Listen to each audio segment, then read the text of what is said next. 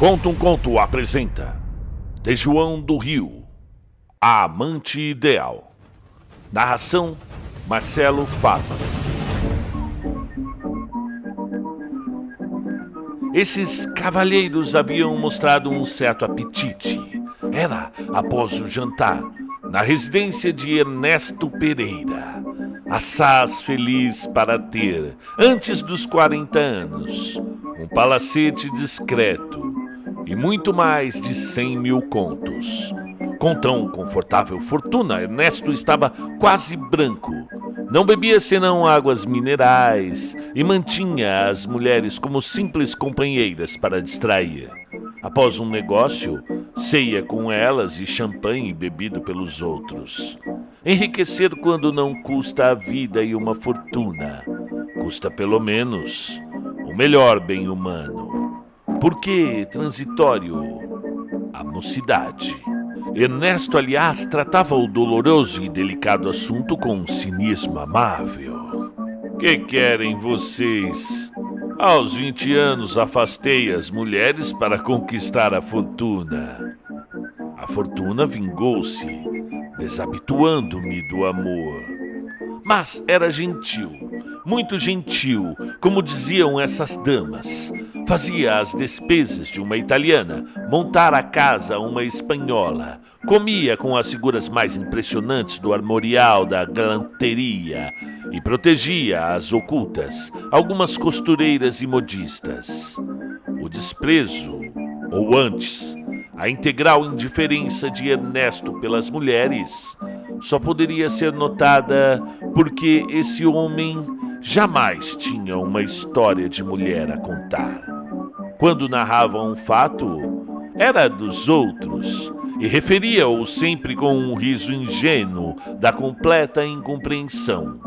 Parecia contar pilhérias de bonecos. Os amigos julgavam-no feliz. Era-o. O homem feliz é aquele que não conhece o amor. E nesse momento, porém, Acesos os charutos no terraço sobre o mar, a roda se fazia de homens, como é a maioria dos homens tendo a vida com dois fins: o dinheiro e a mulher. Estavam Otaviano Rodrigues, que se arruinara por uma princesa austríaca, e André Figueiredo, com quem a princesa enganava Otaviano, mas que por sua vez tinha várias paixões, menos a princesa. Estava Clodomiro Viegas, que nunca pagara o amor e andava sempre a arranjar dinheiro para ser gentil com as generosas criaturas estava o comendador Andrade, o comendador Andrade que em 30 anos de francesas ainda não aprendera a falar francês. Estava o Teodoro Gomes, o bolsista, que enriquecia a bailarina russa de uma companhia italiana em companhia do Godofredo de Alencar, o único literato com dinheiro.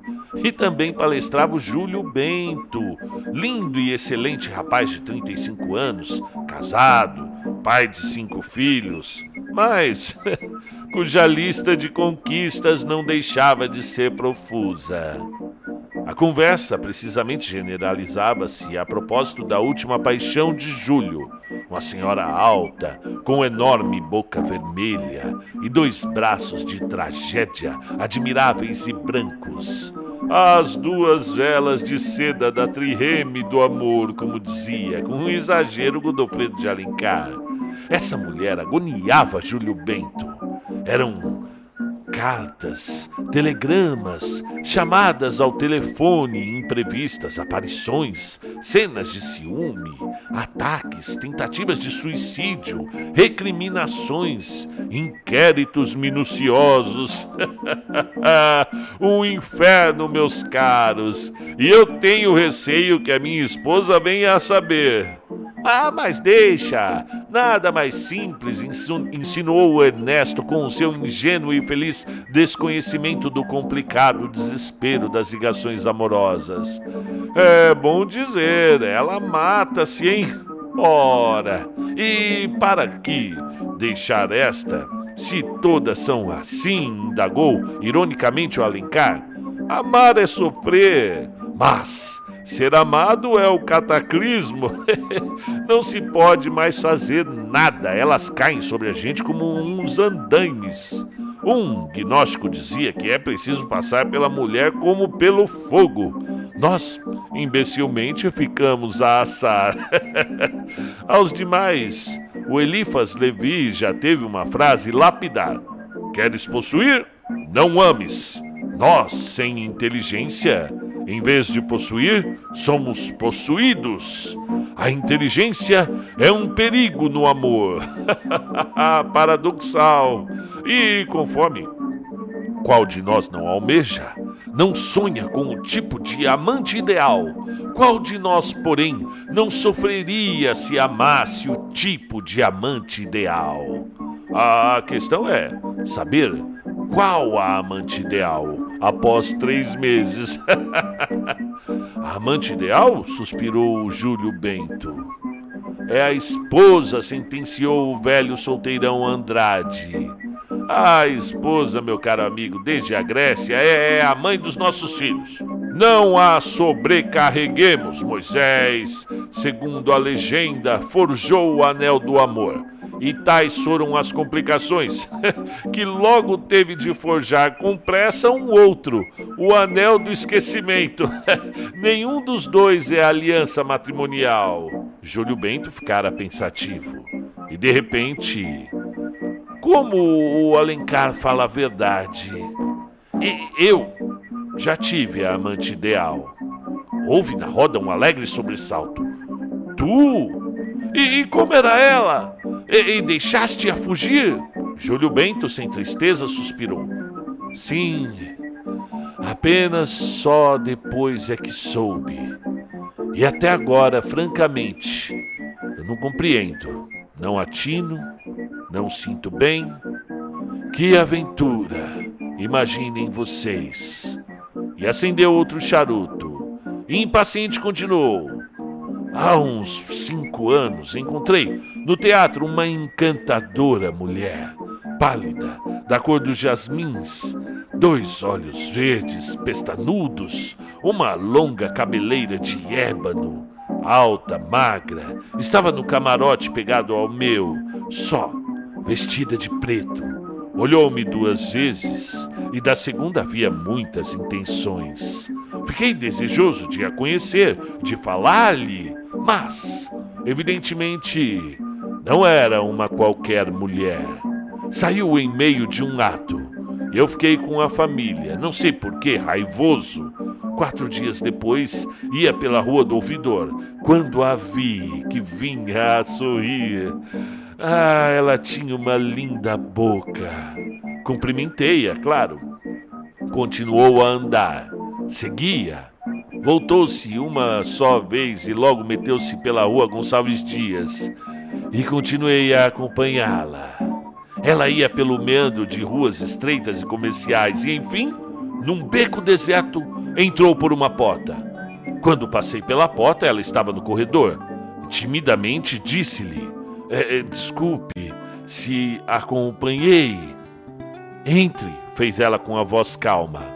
Não podíamos falar em ruas de movimento. Não seria conveniente, nem para mim e nem para você. Fez uma pausa e murmurou: Simpatizei muito com sua pessoa. E eu então. Ela riu. Sempre que as mulheres querem, os homens simpatizam ao menos uma vez. Agarrei-a. Ela ofereceu-me a boca que cheirava a rosa. e gulosamente mordeu-me. E depois, desprendendo-se, ah, agora vai embora. Ah, mas isso não pode ficar assim. O onde a posso encontrar? Na minha casa é impossível nesse momento. E, e como se chama? Adelina. Até outro dia. Há, há outras casas por aqui mesmo. Hoje não. E por quê? Ninguém tem mais vontade do que eu. Amanhã, se quiser, serve-lhe às duas horas da tarde, num automóvel de frente do terraço do passeio público? Concordei. No dia seguinte, rolávamos às duas da tarde para a Quinta da Boa Vista, e essa mulher era de um ardor. de uma paixão alucinantes. Não apenas, apenas não saiu do automóvel, e no automóvel estivemos até às seis horas. E ao deixá-la, Adelina disse-me apenas: Eu moro numa pensão na Rua da Piedade. Quando quiser, escreva-me. E, e eu não posso ir lá? Se quiser, durante o dia. Ah, minha curiosidade conseguiu saber aquilo que ela não dizia, mas de que não fazia mistério. Chamava-se Adelina Roxo. Era casada, separada do marido. Vivia mantida por um velho diretor de banco que lhe dava larga vida. E o seu modo era tão esquisito, tão diverso das outras mulheres quando desejavam, que me abstive de a procurar oito dias. Quando as mulheres são sinceras, os homens são cocotes. o chique é a essência do amor. Apenas verifiquei a inutilidade do processo e apertou-me o desejo. Queria aquela volúpia e queria também conhecer a mulher. Escrevi pela manhã uma carta sem assinatura e lá fui. Recebeu-me deliciosamente. Tinha três salas admiráveis. O gabinete de vestir era mobiliado de sândalo com incrustações de marfim. Os tapetes altos de seda turca contavam em azul sobre um fundo rosa suratas de cor, do Corão. Um cheiro de rosas errava no ar, e ela, despindo um chacha de seda pesada, apareceu-me através de um tecido de bruça com pulcra delicadeza de um lírio à sombra. Ah, amei-a furiosamente. Ela era das que, entregando-se, infiltram nos mortais ainda mais desejo. E se eu a amei, ela teve todas as etapas do delírio, desde o frenesi ao desmaio. ao sair, esperei alguma frase um pedido, uma súplica. Nada. Não me demorou, beijou-me com a alma e não disse uma palavra. Era diversa, integralmente diversa das outras. Certo, gostava de mim, gostava com um calor que eu não sentira em nenhum outro corpo.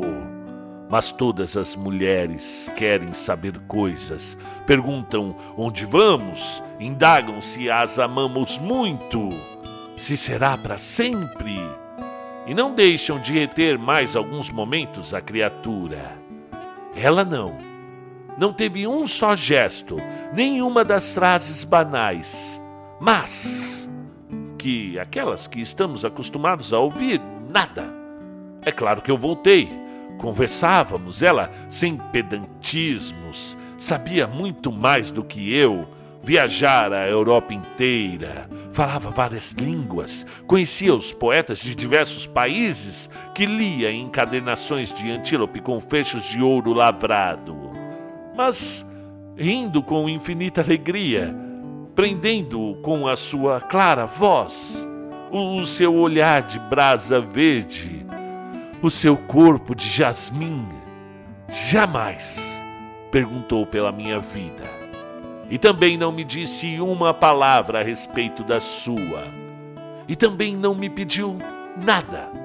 Sabem vocês como as mulheres gostam de contar a própria vida aos amantes? É, é um duplo exercício de mentira e de tortura. Sabem vocês como ao cabo de uma semana não se pode dar um passo sem ter a senhora apaixonada perguntar-nos os detalhes mínimos do dia. Ela abstinha-se desses atos, naturalmente. E talvez por isso, se o meu desejo aumentava, a minha desconfiança irritada crescia. Nem o meu nome ela perguntara, nome que, de resto, devia saber. Tratava-me apenas de meu pequeno. meu guru um dia disse-lhe: Não sabes o meu nome? Não. Mas eu assino as cartas. Ah, sim, as cartas. Mas eu não quero o teu nome. Quero-te a ti. Que me importa que te chames João, Antônio ou mesmo Júlio? o tratamento de guru, entretanto, e ela deu uma grande risada. Ah, essa palavra é de um grande poema de amor, o Ramayana. É uma palavra de carinho, de afeição que não tem tradução. Achei-a simpática. Só a ti no mundo eu chamo assim, porque só a ti no mundo eu amo, meu pequeno. Enfim, um homem casado transformado em guru. Eu dizia para forçá-la a perguntar as coisas, e foi em vão. Em virtude de tanta liberdade, como eu sou humano entre os lamentáveis humanos, aproveitei-a para traí-la. Traí-la? Pode-se trair uma mulher que não nos toma contas? Tive várias intrigas amorosas que me deram enormes incômodos e fizeram-me enormes despesas. Todas essas mulheres amavam-me como loucas e eu as deixei, sem que elas mudassem. Alguns negócios forçaram-me a ausentar da cidade. É uma aventura mortal, dizia a mim mesmo para convencer-me. E ao chegar das viagens, lá ia entre desejoso daquele amor impossível de pôr em dúvida e um vago mal-estar, uma inquietação, afinal, teria ou não interesse por mim? Tinha, era evidente que tinha, mas não era bem esse alinhamento da vida comum. Talvez forçasse a indiferença para não contar os mistérios da sua existência. Mas Respondia sempre com franqueza a tudo quanto lhe perguntava. Talvez tivesse outro amante. Inquiri, observei. Não. Além do velho banqueiro, só a mim. Os nossos encontros faziam-se intermitentes. Semanas havia que estávamos juntos todos os dias e depois passávamos semanas sem nos vermos. Era natural que essa mulher, diante de uma ausência prolongada, procurasse falar-me, escrevesse, passasse um telegrama ao menos, pois nada. E recebia-me com a mesma ternura, o mesmo sincero amor, sem uma pergunta. Às vezes resolvia não a procurar mais. Encontrava-a, porém, na rua, e a irradiação do desejo era tão forte que tivesse eu o mais urgente negócio largava tudo para segui-la. E ela também ficava trêmula, com as mãos frias. Tomávamos o primeiro automóvel e era um verdadeiro frenesi.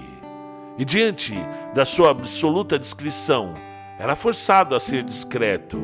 Nunca trocamos uma palavra a propósito do velho diretor do banco e a necessidade de contar a minha vida se fazia nula com o acanhamento que produzia o seu ar de não querer saber. Uma vez gabei-lhe os olhos, eram macios e ardentes. Herança, meu pequeno. Como? Eu sou descendente de armênios. A minha avó devia tapar os olhos. Eles ficavam com mais luz e doçura. São olhos de serralho. Curioso, por que não me contas a tua vida? Porque não vale a pena. Mas não perguntas pela minha? Para não te aborrecer. Eu sou tua escrava. Deite o meu desejo e o meu coração. Não tenho direito de perguntar. Estamos assim tão bem? Ela falava com tanta brandura. As suas mãos de jasmim pousavam tão docemente sobre os meus olhos que senti uma infinita pena de mim mesmo e calei-me. Sim, de fato. Para que falar? Para que mentir quando não mentíamos ao nosso desejo? Vivemos assim largo tempo.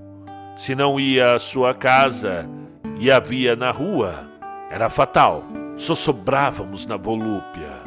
E às vezes o desejo era tão forte e imediato que ela entrava em qualquer porta, e ali mesmo as nossas bocas se ligavam vorazes, antes de seguirmos para a luxúria ardente dos seus aposentos. Possuía-me e entregava-se como jamais pensara que fosse possível. Conservara durante anos a mesma chama, a mesma maravilhosa chama, sem uma intimidade sem detalhes da vida comum, sem me interrogar, sem chegar a esse momento habitual em que dois amantes são iguais a duas criaturas comuns. Eu a consideraria exasperante se, talvez por isso, o meu desejo nunca tivesse força de resistir. Enfim, há três meses tive de ir à Bahia. Ia demorar pelo menos 30 dias. Podia dizer-lhe, mas um, o meu orgulho resistiu. Passei a tarde com ela. Aliás, e quando consultei o relógio, ainda esperava uma pergunta que não veio. Parti. Não escrevi, não escrevi, posto que pensasse nela. Era o que eu julgava uma vingança. Ao chegar, não resisti e fui vê-la. Recebeu-me a dona da pensão, uma velha francesa. Bem dizia madame que o senhor tornaria. E, onde ela está? Oito dias depois daquela tarde, ela caiu doente, muito mal e esteve assim três dias. Afinal, os médicos acharam necessário uma operação. Era apendicite. Saiu daqui para ser operada no Hospital dos Ingleses. Mas, antes de sair, chamou-me. Lembro-me bem das suas palavras. La pauvre. Madame Angeli, eu vou morrer. Sinto que eu vou morrer. Quando o meu pequeno aparecer, diga-lhe que não fique triste, mas que eu morrerei pensando nele como o meu único bem. E então, a pequena pobrezinha morreu na mesa de operações. Ah, mas, mas, onde a enterraram? Eu não sei, eu não acompanhei. Talvez perguntando ao Sr. Rebrat. Desci quase a correr, para não mostrar à velha francesa as minhas lágrimas. E todo esse longo, o único longo amor da minha vida surgia aos olhos do meu desejo como um sonho. Tinha sido uma ilusão, uma imensa ilusão, e desaparecera, de modo que nem mesmo lhe sentira o amargor nem mesmo lhe compreendia o fim, pensando na última tarde que fora a primeira, sempre a primeira, sempre nova, sempre a que afasta para depois a tristeza. Na rua, eu era como o homem que, tendo tido uma entrevista de amor em que amou com fúria, procura encontrar de novo aquela que não teve tempo de conhecer bem, com a ânsia dos 20 anos. O criado de Ernesto entrou nesse momento com o café e largos copos de cristal, onde gotejou uma famosa Fin de 1840. Júlio recebeu o copo, virou-o. Se estivéssemos em tempo de emoções, a sua história poderia ter comovido, mas não estamos. Otaviano é que disse com indiferença: Curioso! Nunca me pediu nada Nunca lhe dei nada. Nunca me perguntou nada. Continuou Júlio Bento com a voz surda. O, o sentimento que conservo por ela é o mesmo. Um louco desejo e uma certa humilhação. Porque tu és da vida comum e ela era do amor, respondeu Alencar. O amor é o desejo acima da vida Talvez nunca tivesse dito sem o sentir uma tão profunda frase. Nenhum de nós, nascidos e vividos na mentira e na tortura da mulher, compreenderia essa amante que existiu, como todas as coisas irreais. Mas, se nos fosse dado compreender, aos homens como às mulheres, todos nós invejaríamos a tua sorte e o prazer superior dessa suave perfeição. Para conservar o desejo, é preciso não mentir. Não mentir, não pedir e não saber. Ela foi a amante ideal, a única sincera. Nesse momento, o criado voltou a prevenir Bento de que uma senhora estava à sua espera num automóvel a chorar. É a Hortência, bradou Bento. Nem aqui me deixa. Por Deus, não lhe contem essa aventura. Ela teria ciúmes da mota. É insuportável. E como todos os homens nesse mundo, precipitou-se ansioso para a amante, igual às outras. Fim do conto. João do Rio. Muito bem, hoje é um dia muito especial e escolhemos esse escritor não à toa para trazer para vocês. João do Rio, um mestre da literatura brasileira, hoje no Conto um Conto.